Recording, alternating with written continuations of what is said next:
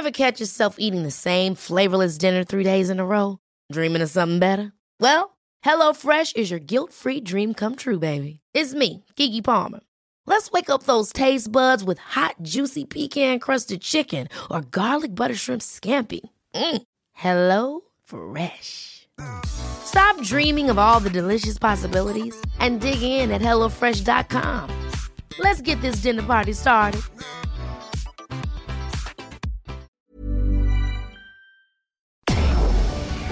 Tarde a tarde, lo que necesitas saber de forma ligera, con un tono accesible. Solórzano, el referente informativo.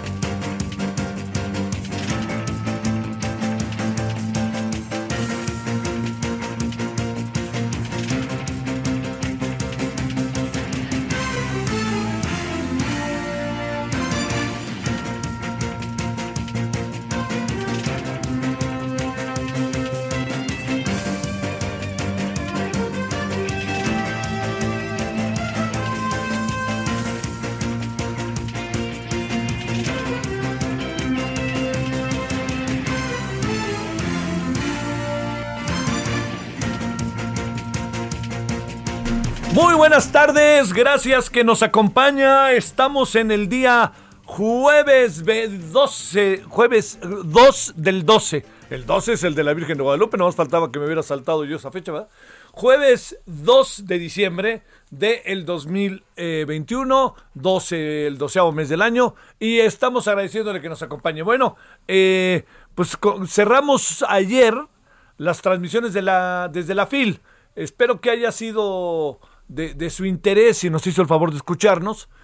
Eh, espero que haya sido, pues digamos, también, ¿no? A ver, pues está uno metido en la política de todas, todas, es inevitable, digamos, esa, esa sería una de las virtudes que yo creo que tiene López Obrador, que nos hace estar metidos y tener opinión o buscar opinión respecto a las cosas. Lo que pasa es que como se están dando las cosas, es en lo cual nosotros, en lo cual su servidor, me atrevería a decir, este, pues sí, no, no comparte absolutamente, ¿no? Pero lo que sí le digo es que estamos en la discusión, en la plática, en todo lo, lo habido y por haber, este, respecto a la, a la política, pero eh, allá en la FIL hay varios momentos, ¿no? Eh, está el momento que, que, que tiene que ver con el área de pensamiento que encabeza tan brillantemente Mauricio Merino, al rato lo va a contar. En la noche vamos a presentar partes del discurso de Mauricio Merino hoy. Verdaderamente me pareció, créame, digno de escucharse. Eh, y tiene que ver con la política.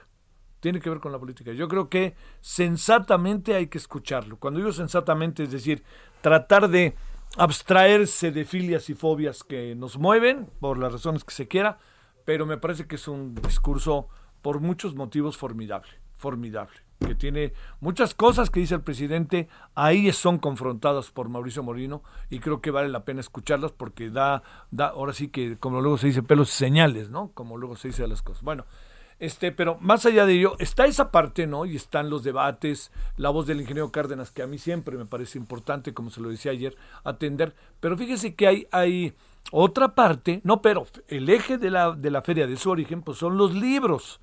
Pero los libros también están en la política, los libros están en todos lados, pero también le voy a decir por qué es tan importante el tema de los libros, porque eh, son escritoras, escritores, reconocimiento a escritoras, escritores, reconocimiento a personas que han que, que, hacen un trabajo que, que, es el trabajo de la literatura, que reflexionan, que hacen novelas, cuentos, ensayos, que hacen poesía, y eso se convierte, créamelo, muy, muy este a mí me parece como, en verdad que se lo digo, mucho, muy importante, porque nos da el remanso. Y esto que se llama remanso es, nos da eh, pausa, nos permite leer, reflexionar. Yo estoy acabando el libro, por ejemplo, de Juan Villor, que se llama Tierra Prometida, y, me, he dado cuenta cómo me voy metiendo y metiendo. Ahora estoy también con el de Alberto Ruy, estoy ahí también con el de Jorge Fernández y con el de Sergio Ramírez, que son los que traía yo en la mira. Y luego este, me, me apareció ahí un libro que es, que es este, fíjese, lo vi y por fortuna me di cuenta leyendo la cuarta de Forros, que ya lo había leído. Pero es un libro muy interesante de Roncaguiolo, que es un libro sobre Perú después de Abimael Guzmán. Un, un, ensayo, en verdad, mucho, mucho, muy interesante. Está en Editorial Seix Barral. Mucho, muy interesante. Pero, pues de repente la memoria es corta. Fue premio Alfaguara 2008 y yo comprándolo otra vez ya lo había leído hace 10 años. Pero bueno, pues así pasa con los libros. Bueno, todo eso se lo cuento porque esta es otra parte de los libros, ¿no? Y eso creo que es muy importante. Le van a dar a Miguel de la Cruz un premio el domingo, ya hablamos con él ayer. Eh, Miguel de la Cruz es un gran reportero del Canal 11, o de, bueno, del 11 de siempre y de cómo está hoy el 11, que no, no, no, no me atrevo a hablar ahí porque pasé mucho tiempo ahí y no creo que sea justo, ¿no? En términos estrictos, pero evidentemente no comparto lo que está pasando. Este, ni tantito. Eh, luego, la otra cosa es que eh, reconocimientos escritoras, la, este, una escritora chilena, una escritora este, uruguaya. Y, fíjese que me contaba ayer eh, Marisol Schultz, la entrevista saldrá mañana, de el reconocimiento a una eh, mujer del mundo árabe que yo tuve oportunidad de verla pasar, una mujer no muy alta, sí, pues sí, era como unos 70, 75, Oiga, perdóneme, bellísima mujer. Y a esa mujer le dio un reconocimiento. Entonces yo dije, a ver, ¿qué habrá escrito? Poesía, literatura, ¿qué habrá escrito en el mundo árabe? Y además, digo, con una vestimenta occidental, ¿no? no o sea, digamos, no traía, no traía tapada la boca, de no ser por el, el cobrebocas, ¿verdad? Y me dice, y le digo a Mauricio Schultz, oye, ¿y eso qué fue? Dice, es que ese premio se lo dieron a ella en honor a su hermano. Le digo, ah, caray, a ver, cuéntame. Y el hermano fue, eh, escribió un libro, un muy buen escritor. Y lo mataron al hermano por lo que escribió. Y no tenía nada que ver con guerras santas, con... No, no, no, nada. Simplemente por lo, lo veían como atrevido y en este mundo árabe que de repente una parte de él, una parte de él es tan cerrado, pues bueno, este fue un reconocimiento mucho, muy importante a nivel internacional que la FIL le entregó. Y bueno, bueno, todo esto se lo cuento ¿por qué? Porque estamos en el eje de libros, de literatura. Bueno, y en esos debates ha habido varios, insisto, en el discurso de Mauricio Merino, hoy le vamos a presentar un resumen sucinto de él, realmente interesante lo que dijo, y creo que eso puede, por muchos, muchos, muchos motivos, eh, abrir espacios para, para seguir pensando y reflexionando. Bueno, Déjeme cerrar con algo que también ahí traigo, este, que bueno, que, que, ha sido motivo de reflexión estos días. El presidente ha propuesto y viene proponiendo lo que él llama una revolución, ¿no? Es muy largo ponerse, ya, ya saben, ¿no? Quedarnos durante un buen rato debatiendo sobre lo que es la revolución, ¿no? Y entonces, este, siempre me acuerdo del dicho de un muy querido amigo que me decía, la revolución, ¿sabes qué? La revolución es paralela a Avenida Insurgentes, ¿no? Por Y había otro que decía, que era muy padre, en Calzón sin Inspector, la buenísima pregunta, la buenísima película de Alfonso Arau, que para hacer el, el probando, 1, 2, 3, probando, 1, 2, 3, probando del micrófono, el, que era el jilguero para presentar a todos los políticos en una película mucho, muy interesante del 75-76, decía la revolución, la revolución, o sea, era, como contar uno, dos, tres en un acto obviamente sarcástico. Y la revolución es Fidel Castro. ¿Y la revolución qué más quiere? Los sandinistas y ahora está Daniel Ortega, ¿no? Bueno, lo que quiero decir es que la revolución siempre emana de las bases hacia la búsqueda de deponer el poder, de quitarlo. Eh, y hay que quitar el poder, ¿no? Entonces, por eso. Pero el presidente el camino lo, lo está haciendo de manera diferente. Él accede al poder y desde, la, desde el poder establece el intento, la construcción, la creación, como usted quiera, de una revolución.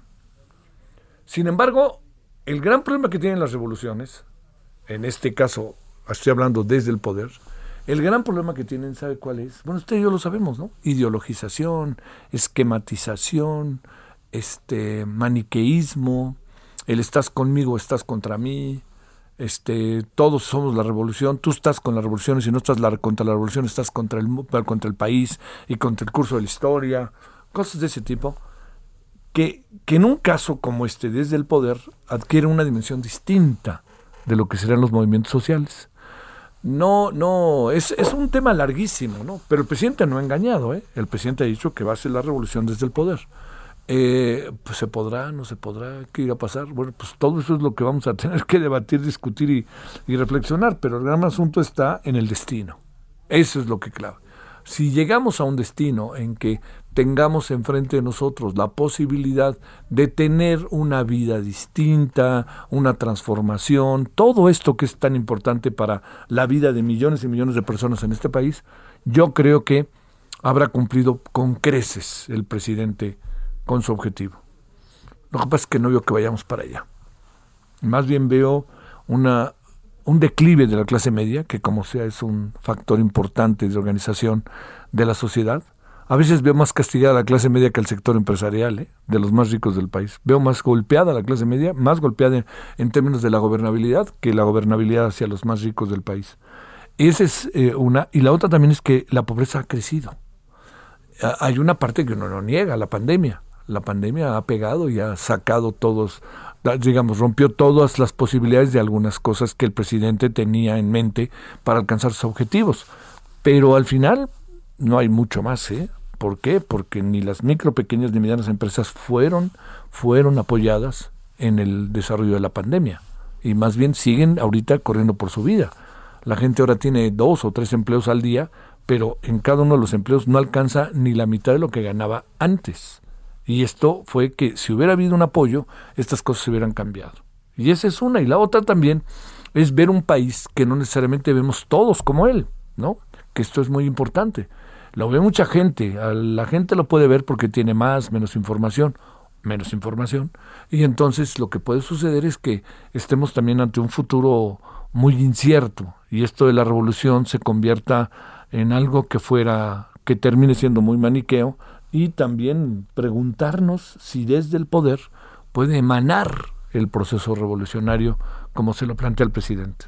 Bueno, son preguntas, dudas, está el tema educativo también. Una revolución, si algo propone, es la libertad de conciencia. O sea, si algo propone una, una revolución, es la amplitud y la libertad y el ensanchamiento del conocimiento y aquí estamos tratando de irnos en el voy derecho y no me quito vía neoliberalismo, muera el, neoliberalismo.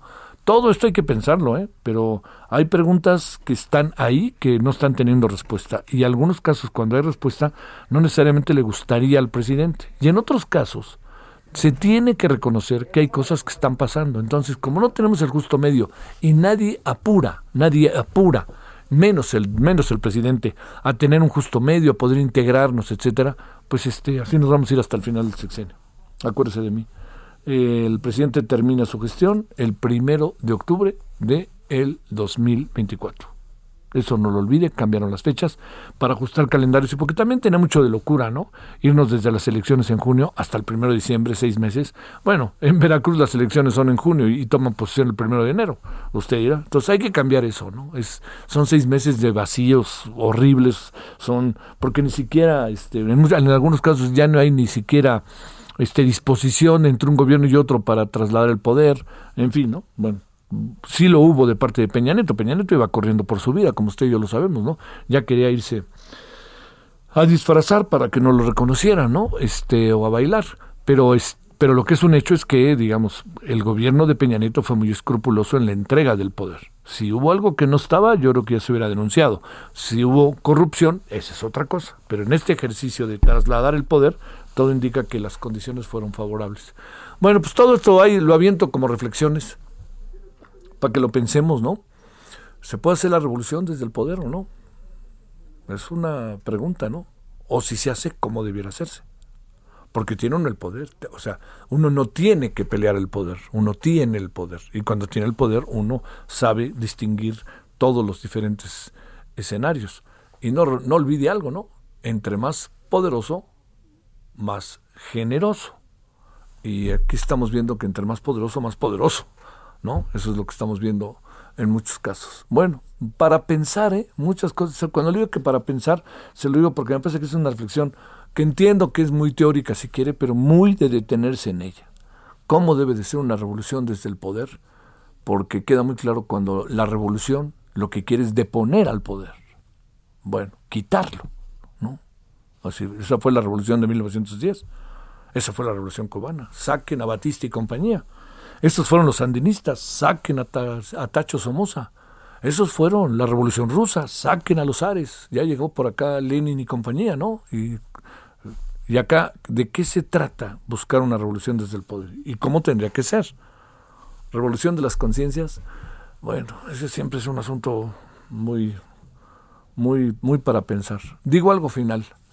Cuando en el año 1977-78 eh, se dio un debate muy importante sobre los medios de comunicación, resulta que el, eh, quien era secretario de Gobernación, un gran personaje, gran personaje, don Jesús Reyes Heroles, al hablar de que se tenían que cambiar las cosas en lo político y en los medios, dijo, se están manipulando las conciencias, que es un concepto, espero no, no aburrirle, es un concepto que yo leí originalmente en un pensador maravilloso europeo que se llama Hans Magnus Enzensberger. Pero cuando dijo don Jesús, se están manipulando las conciencias, estaba atacando directamente el tema de los medios en esos años y lo que estaba pasando con las funciones y con lo, lo que hacían los medios. Pero quedaba muy claro que todo esto era un proceso desde la gobernabilidad para tratar de transformar. Cuando se habla hoy de que se revolucionen las conciencias, es diferente a la manipulación porque había un poder que las manipulaba.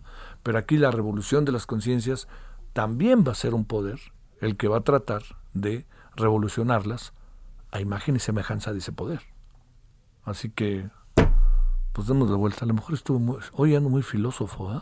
Muy filósofo, como dice. Bueno, ya espero no haberle. Lo que quiero es invitarle a la reflexión de temas que son mucho, muy importantes, más allá de esta cotidianidad, sino que son destino de sexenio. ¿eh? Bueno, punto y aparte. 17-17. Solórzano, el referente informativo.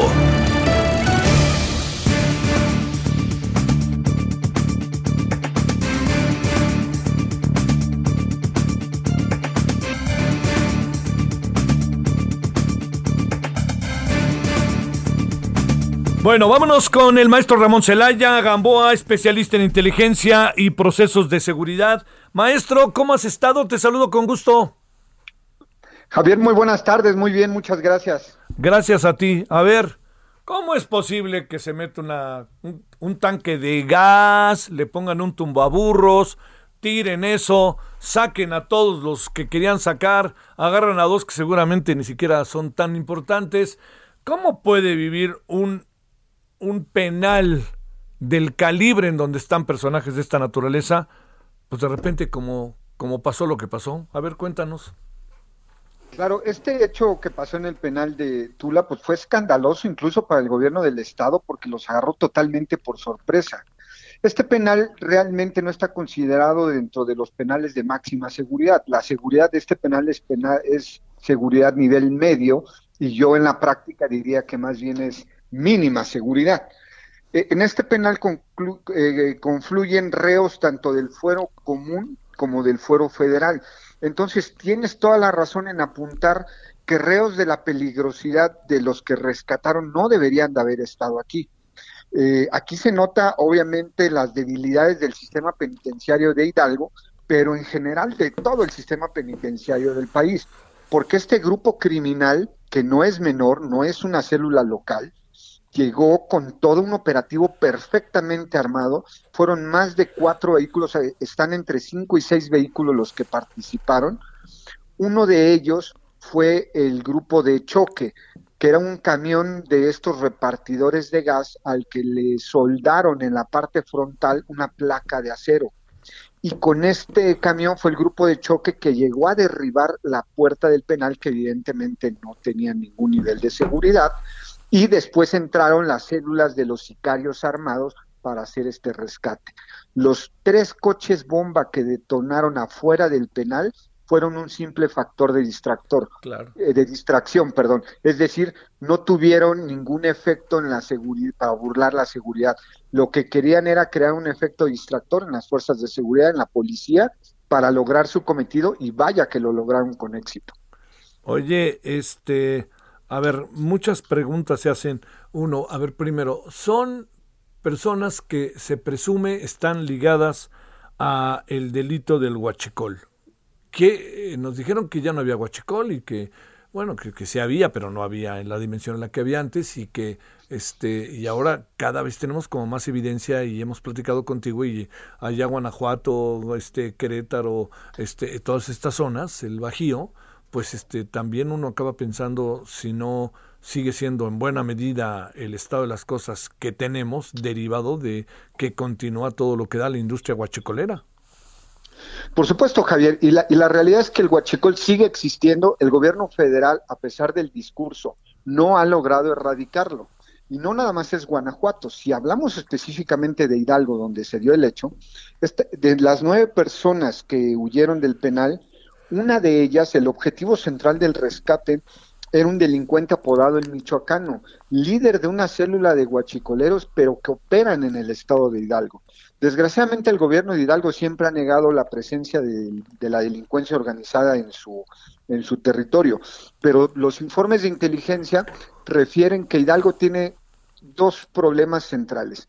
Cárteles del narcotráfico con células eh, que sobrevivieron a los Zetas y cárteles de guachicoleros. No por nada las explosiones eh, que ha habido este, de robo a, a, los ductos de Pemex de combustible y la presencia de delincuentes ha sido en el estado de Hidalgo. Entonces es un delito que sigue más vivo que nunca y que precisamente esta, este asalto al penal para liberar a los reos tiene que ver directamente con las bandas de guachicoleros que operan en Hidalgo, pero también en Guanajuato con lo que sobrevive el cártel de Santa Rosa de Lima y pues todas estas presencias de, de otros grupos armados que están operando en ese delito. Oye, no, no, no quisiera como eh, pues exonerar o algo así al personal del, del penal, pero ¿bajo qué condiciones está el, el, el personal del penal, oye? No, me imagino que se te avienten encima y te digan, pues ahora sí que este liberación o plomo, tú dirás, ¿no? ¿O qué? Claro, no, pues todos estos penales, eh, la verdad es que el nivel de seguridad que hemos visto es mínima, tienen pocos guardias de seguridad, su armamento no es el adecuado, la infraestructura física, que es lo que debería de protegerlo, como lo dices Javier, no es la adecuada, tanto es así que con un vehículo lograron derribar la puerta y entrar hasta el penal. Entonces, es complicado ponerse en el lugar de ellos ante lo que vivieron, pero esto es una negligencia doble, una por parte del Estado de Hidalgo, porque de, de ellos dependía el penal, pero también de la federación que no le ha interesado mejorar la seguridad de los penales. Tanto es así que cerraron las Islas Marías y tienen un eh, plan de cerrar otros centros federales porque creen que no es necesario. Cuando hay sobrepoblación en la mayoría de los centros penitenciarios y se necesitarían más para poder aliviar la situación tan tensa que hay de hacinamiento al interior de estos penales. Bueno, este, ¿crees que pase algo? Pues no, la verdad es de que eh, dicen que detuvieron a tres o cuatro personas de los que se fugaron, pero eran delincuentes menores. El que nos interesa, que es este delincuente apodado el michoacano, no lo han detenido y dudo mucho que lo vayan a detener. Y seguirá siendo de las suyas, ¿no? Absolutamente. Maestro Ramón Celaya Gamboa, te mando un abrazo y el agradecimiento que estuviste con nosotros. Muchas gracias, Javier. Muy buenas tardes y un saludo al auditorio. Hasta luego. Bueno, ahí tiene usted. Este, eh, no, ¿Ya vio el video? Si no lo ha visto, pues es una puerta de acero, supongo yo. Y viene, cruza esta puerta como película de esas que usted ha visto de Bruce Willis. Este es un camión de gas.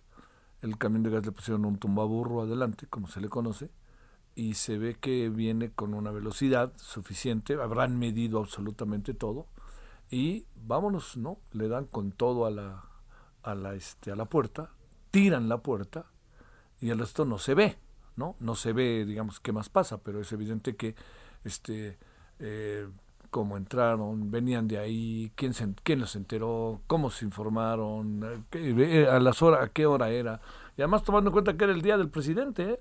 que era el día del presidente, en donde mucha de la atención pública andaba por otros lados. Pero como fuera, oh, bueno. Aquí andamos, gracias que nos acompaña, estamos eh, en 98.5 de FM. Pausa.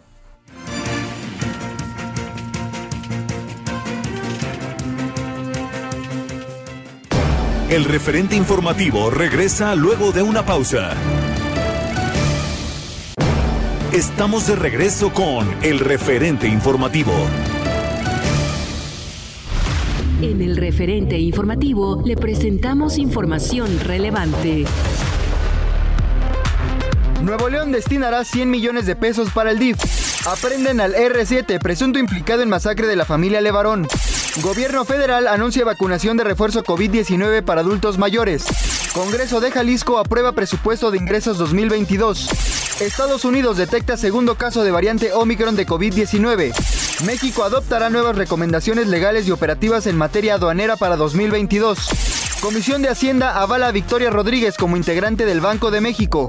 Suprema Corte de Justicia de la Nación frena información sobre vacunas contra el COVID-19. La Ciudad de México impondrá impuesto a plataformas de comida a partir de 2022.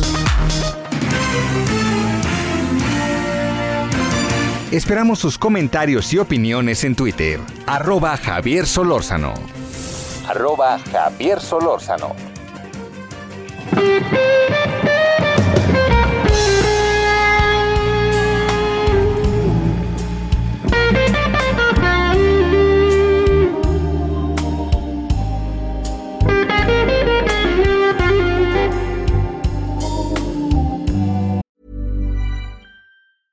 Cool fact a crocodile can't stick out its tongue. Also, you can get health insurance for a month or just under a year in some states. United Healthcare short term insurance plans, underwritten by Golden Rule Insurance Company, offer flexible, budget friendly coverage for you. Learn more at uh1.com.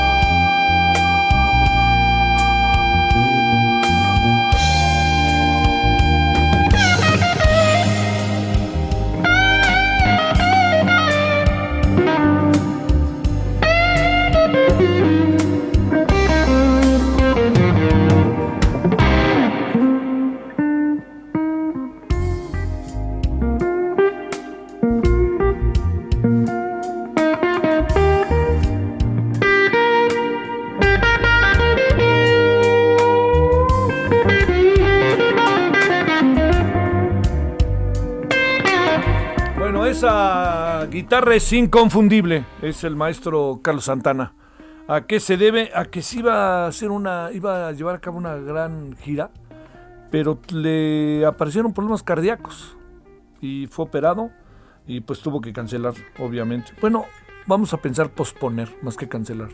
Y entonces pues lo escuchamos que siempre es un deleite, ¿no? Carlos Santana, Europa.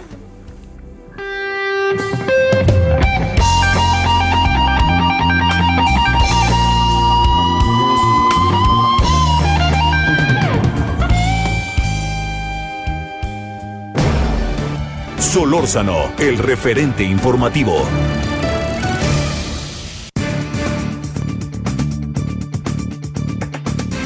Bueno, le queremos agradecer, en verdad, agradecer, agradecer a Carlos Heredia, profesor investigador del Centro de Investigaciones y Docencia Económica, y hace unas columnas atractivísimas todas las semanas allí en el Universal. Querido Carlos, ¿cómo has estado? Muy buenas tardes.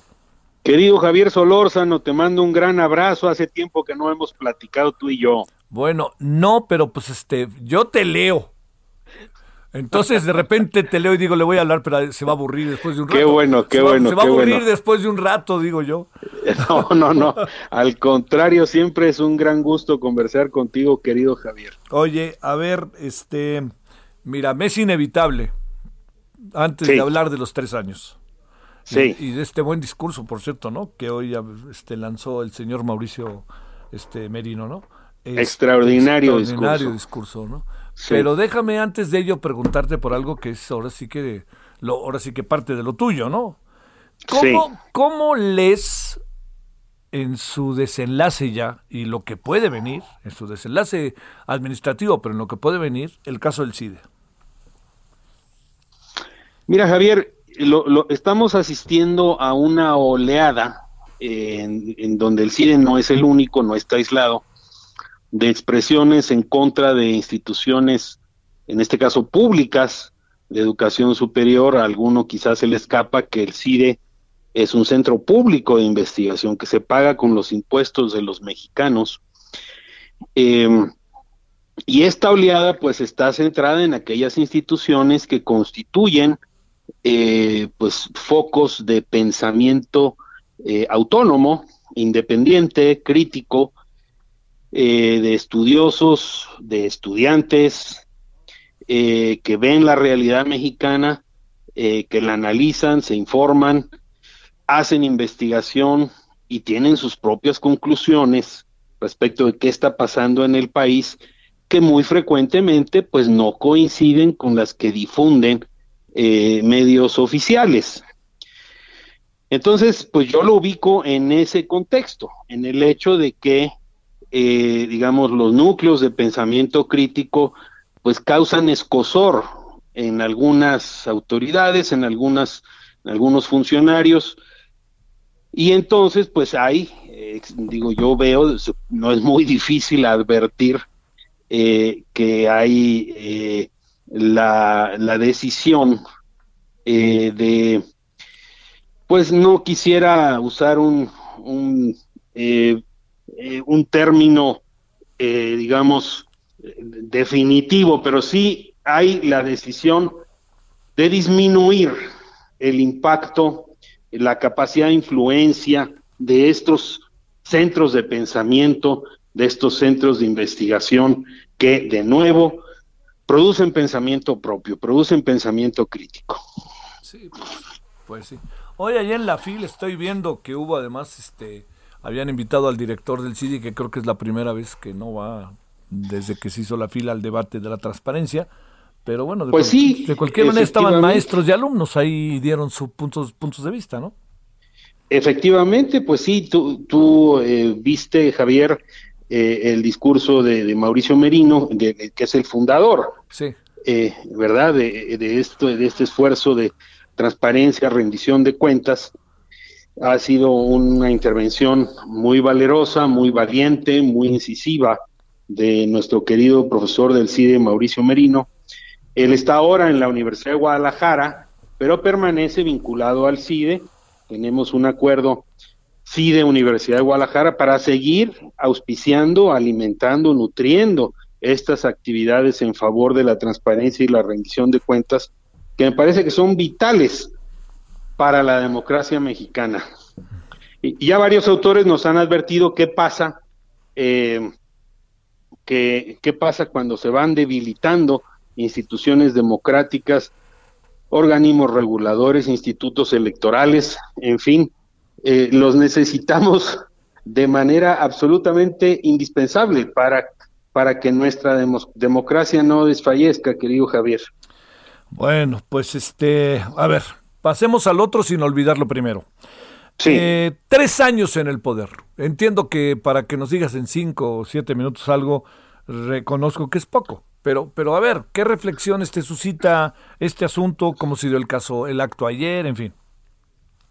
Mira, Javier, la primera impresión, y es algo que me pregunta mucho la gente con la que yo hablo pues, en América Latina, en Estados Unidos, Canadá, en distintas partes del mundo, por supuesto aquí en toda la geografía mexicana, a ver, ¿qué explica la distancia entre lo que vemos en el terreno, es pues, una economía maltrecha, sin crecimiento, las últimas expectativas eh, de retomar eh, una actividad económica dinámica se han disipado, eh, la continuación de una violencia brutal, imparable parece, el hecho de que el manejo del COVID eh, ha sido, eh, pues digamos, alejado de la ciencia y de los estándares que ha fijado la Organización Mundial de la Salud, las mejores prácticas a nivel internacional, que explica el hecho de que los resultados en esos tres ámbitos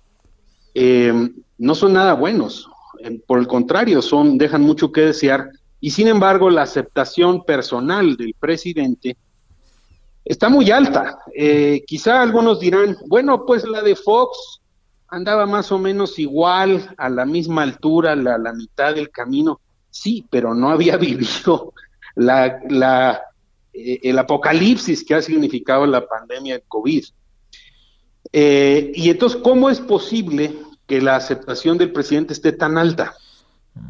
Y yo ahí introduzco una primera, eh, pues un intento de, de entender que, ante qué estamos. Y creo, creo, Javier, y aquí puede sonar medio contradictorio, pero voy a ser cuidadoso en la forma en que lo planteo, que hay mucha gente que todavía le da el beneficio de la duda al presidente y ve pues que el presidente se levanta muy temprano y empieza todos los días y hace giras y recorre el país y que trabaja mucho y que está intentando. Ya si lo logra o no, es como un capítulo aparte. Hay como un voto de confianza en él. Este no se extiende a su equipo, ni a los resultados de los denodados intentos del presidente. Pero sí hay ese, digamos, esa brecha, Javier, que a muchos les sorprende. Eh, ¿Por qué con resultados eh, como los que tenemos, que dejan tanto que desear, la aprobación presidencial sigue tan elevada? Y ahí surge pues una segunda consideración, que tanto el presidente puede transmitir, eh, contagiar, compartir esa aceptación a alguien que no se llame Andrés Manuel López Obrador, y pues ahí, sí yo lo veo muy difícil, muy complicado. Si él no está en la boleta, es muy difícil que el candidato o candidata de Morena goce de la aceptación, de la confianza, yo diría incluso de la devoción de que goza el presidente López Obrador. Entonces, esa, esa brecha eh, es quizá el principal desafío para eh, quienes se dedican al análisis político. Eh, ¿Cómo puede coexistir esa contradicción entre los resultados en el terreno y una muy elevada aceptación dadas las circunstancias que vivimos? Ah, no, no, no, no. Que Matías, a ver, lo otro, lo de ayer. Eh, ¿Qué significa para el presidente que este acto, 100 mil personas, qué significa, supones, para el presidente? Bueno, él generó, eh, digamos, las condiciones para encontrarse en su elemento. Él siempre quiere estar entre las multitudes y recibiendo el saludo, la aclamación eh, de sus partidarios. Significa para él eh, su manera de eh, tomar vitaminas, de eh, tomar fuerzas, etcétera. Pero también aquí hay otra contradicción, el hecho de que no envía ninguna señal de rectificar políticas, no envía ninguna señal de corregir el rumbo. No va bien la economía, va, va muy mal la inseguridad pública, el manejo de, del COVID ha sido poco profesional, alejado de la ciencia, y no hay señales de rectificar. Por el contrario, las nuevas designaciones tienen más que ver con reforzar el círculo inmediato, con reforzar a los leales, con reforzar a aquellos eh, que son de su círculo más cercano eh, y que no necesariamente están marcados por eh, la experiencia, el conocimiento, eh, respaldados por, eh, pues digamos, especialistas que conozcan los problemas del país y tengan manera de ofrecer la participación de otros mexicanos y mexicanas que no pertenecen al círculo del presidente. Uno, uno se pregunta, justo en la segunda mitad, ya no te puedes reelegir, ya no te puedes postular, podrías abrir y decir, ahora sí voy a traer a mexicanos, mexicanas muy capaces, eh, una convocatoria del presidente a los mexicanos para sacar adelante el país. Y más bien lo que estamos viendo, Javier, es el reforzar el círculo íntimo. Sí, sí, sí, sí. Y no pasa de ahí. Oye, eh, entiendo que no tienes una bolita de esas mágicas, ¿no? Como para saber, ¿y cuál es el futuro? ¿No pintan bien las cosas? Entonces... Bueno, yo creo eh, que eh, hay distintos eh, grados de respuesta de los mexicanos. le han perdonado al presidente López Obrador sus errores y, no sabemos cuánto tiempo más va a seguir esto. El futuro es muy complicado, Javier.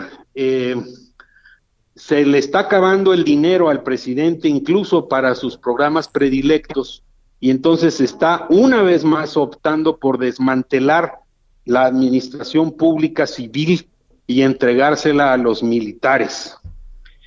Esta es una apuesta de muy alto riesgo, muy alto riesgo, porque no sabemos si la siguiente persona que venga a la presidencia de México, hombre, mujer, de la procedencia que sea, pues tendrá la misma preferencia de, digamos, hacer de este gobierno, como dijo Alejandro Ope en algún momento, eh, un cajero automático con ejército.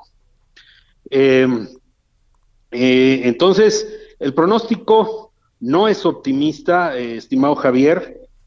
la fidelidad, la lealtad, la devoción de los seguidores del presidente pueden seguir alimentándolo a él, pero no al país.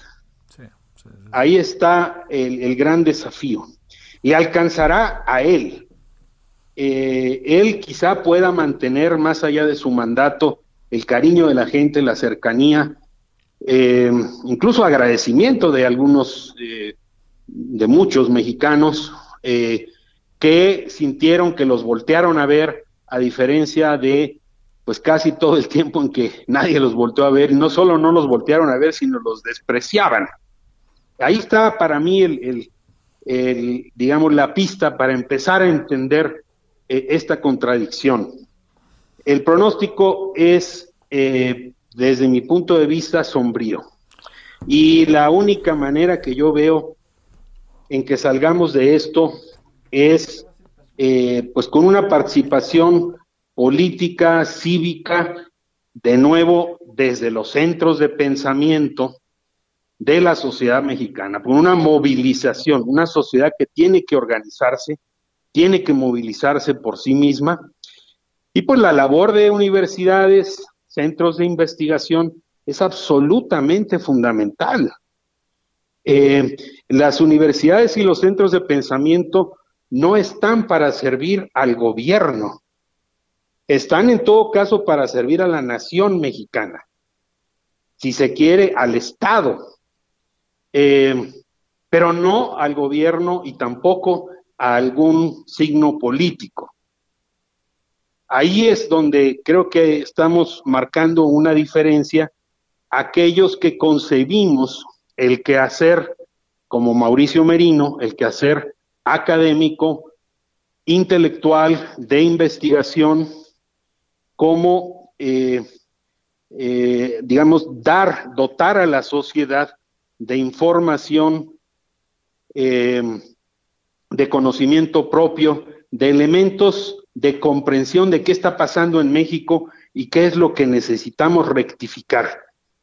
¿Qué punto de inflexión, a qué punto de inflexión estamos llegando, qué necesitamos cambiar? Eh, ello, eh, digamos, es una tarea urgente. yo creo que uno extraña el hecho de que haya una ofensiva contra científicos, investigadores, profesores, eh, Mientras que, eh, digamos, es, como en lo que yo me dedico a estudiar la migración, uno dice, oye, pero eh, ¿por qué dedicar este, decenas de miles de guardias nacionales a perseguir migrantes en detrimento de la tarea de perseguir a criminales y a la delincuencia organizada? Bueno, este Carlos, te mando un gran saludo y mi agradecimiento que estuviste con nosotros. Javier, siempre es un gran gusto conversar contigo. Seguimos muy en contacto. Claro que sí. Gracias de nuevo. Bueno, vámonos ahora a las 17.49 en Hora del Centro. Solórzano, el referente informativo.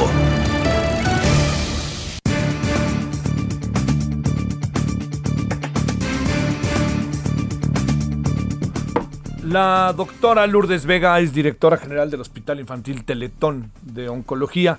¿Cómo estás, doctora? Muy buenas tardes. Muy buenas tardes, Javier. Muchas gracias. Estoy muy bien. Espero que usted esté bien. Espero que esté bien. ¿Cómo le hicieron eh, ahí con los hospitales con la pandemia? Eh? ¿Lograron ahí, han, han logrado capear el temporal, como luego se dice, doctora? La verdad es que sí, logramos blindar el hospital de niños con cáncer que tiene Teletón en Querétaro, que es el hito y pues no hemos tenido brotes, hemos podido controlar las situaciones de casos de colaboradores, de familiares, de algún otro paciente, pero no solo eso, sino que incrementamos algunos programas, por ejemplo, el programa de trasplante de médula ósea, debido a que en muchos hospitales estaban cerradas las unidades por ser hospitales COVID, nosotros recibimos a niños de todo el país, de IMSS, de diferentes instituciones, y hemos podido pues llegar a un número récord de trasplantes de médula ósea para este año. Así que, pues, la verdad, muy contentos de poder seguir ayudando a más niños. Eso está padrísimo. Oye, o doctora, a ver, preguntas que todo el mundo se hace. ¿Yo cómo le hago si necesito entrar a, a los hospitales? ¿Qué, ¿Cuál es el mecanismo que tengo que seguir? Porque entiendo que luego tienen una gran demanda, ¿no? Sí, la verdad es que el cáncer infantil es una es la causa de es la causa de muerte número dos en nuestro país. Es la causa de muerte que está eh, pues por enfermedad siendo la principal en, en los niños menores de 14 años y cuando se presentan datos de cáncer, la verdad es que no se puede uno esperar. Tiene uno que eh, recibir, dar un tratamiento rápido, un diagnóstico rápido. Y nosotros eh, lo que hacemos es recibir una llamada o un correo con los datos para poder, pues, tener toda la información médica, resumen y dar una cita para una valoración lo más pronto posible. Así es como trabajamos. Oye, a ver, este, la tasa es altísima, es altísima de niños con cáncer. Entiendo que con uno uno se sacude, pero ¿de qué tamaño es la tasa? Y te diría, este, eh, ahí mismo los que ustedes pueden recibir y cuántos, este, por eso, cuántos pacientes pueden tener y el tema que ha sido para ir y venir, ¿no? El del suministro de medicinas. Sí, pues nosotros tenemos una eh, población activa de pacientes de 328 en este momento y tenemos 257 pacientes que están ya en vigilancia. Eh, aquí algo bien importante es la tasa de supervivencia o de sobrevida de los pacientes. En promedio, en nuestro país, la tasa está en 57%, es decir, prácticamente eh, a la mitad. Queremos decir con esto que, pues, de cada 10 niños que tienen cáncer en México, cinco o seis logran sobrevivir el resto pues muere. En países desarrollados, países de primer mundo, la tasa de supervivencia está en el 80%. Y nosotros en el hito estamos en esa tasa, en el 80%. Eso es algo bien importante y de lo cual nos sentimos muy orgullosos, pues como país, no solamente como fundación, porque es gracias a los donativos de la gente que podemos hacer realidad el dar más esperanza de vida a los niños. Este dato es, pues, eh, ahí están los números y ahí están los niños sobre todo, con cara, con nombre, pues que hacen ver que los recursos, los donativos se aplican en el tratamiento de los niños que atendemos en el ICHO. A ver, este, ¿cómo vamos en breve en la batalla contra el cáncer? Difícil, ¿verdad? Difícil, pero con mucha esperanza y con muy buenos resultados en nuestro hospital y sobre todo con mucha calidad de vida para los niños. El tema del abasto de medicamentos, pues a nosotros, al ser una institución de asistencia privada, nos complicó en el sentido de que los medicamentos se encarecieron muchísimo. Nos llegaban cartas de los fabricantes de medicamentos donde decían, pues les avisamos que sube un 400% el precio. pues, pues no hay presupuesto que aguante eso, ¿verdad? No, no, no hay manera. Pero, pero bueno, pues los conseguimos, eh, importamos medicamentos. Eh, lo importante es que los niños recibieron siempre su tratamiento, han recibido siempre su tratamiento, no hemos tenido tratamientos incompletos porque pues hemos, ahora sí que eh, echado mano de la solidaridad de la gente que nos ha apoyado para seguir atendiendo a los niños. Y pues invitados todos a, donar este sábado 4 de diciembre que es el Teletón, una fiesta de solidaridad con los niños. Te mando un gran saludo y felicitaciones en lo particular, en verdad, ¿eh? doctora Lourdes Vega. Muchísimas gracias, Javier, muchas gracias y gracias a toda tu audiencia. Gracias. Bueno, eh, vámonos esta noche, vamos a tener a Alberto Ruy, vamos a tener el tema de la violencia, vamos a tener... Eh, vamos a tener varios temas también el COVID, ¿no? Que siempre lo abordamos. 21 horas en hora del centro de la televisión, ahí está el referente. Pásela bien, todavía y tarde. Hasta aquí, Solórzano, el referente informativo. Heraldo Radio. Ever catch yourself eating the same flavorless dinner three days in a row? Dreaming of something better? Well, HelloFresh is your guilt-free dream come true, baby. It's me, Kiki Palmer. Let's wake up those taste buds with hot, juicy pecan-crusted chicken or garlic butter shrimp scampi. Mm. Hello Fresh. Stop dreaming of all the delicious possibilities and dig in at HelloFresh.com. Let's get this dinner party started.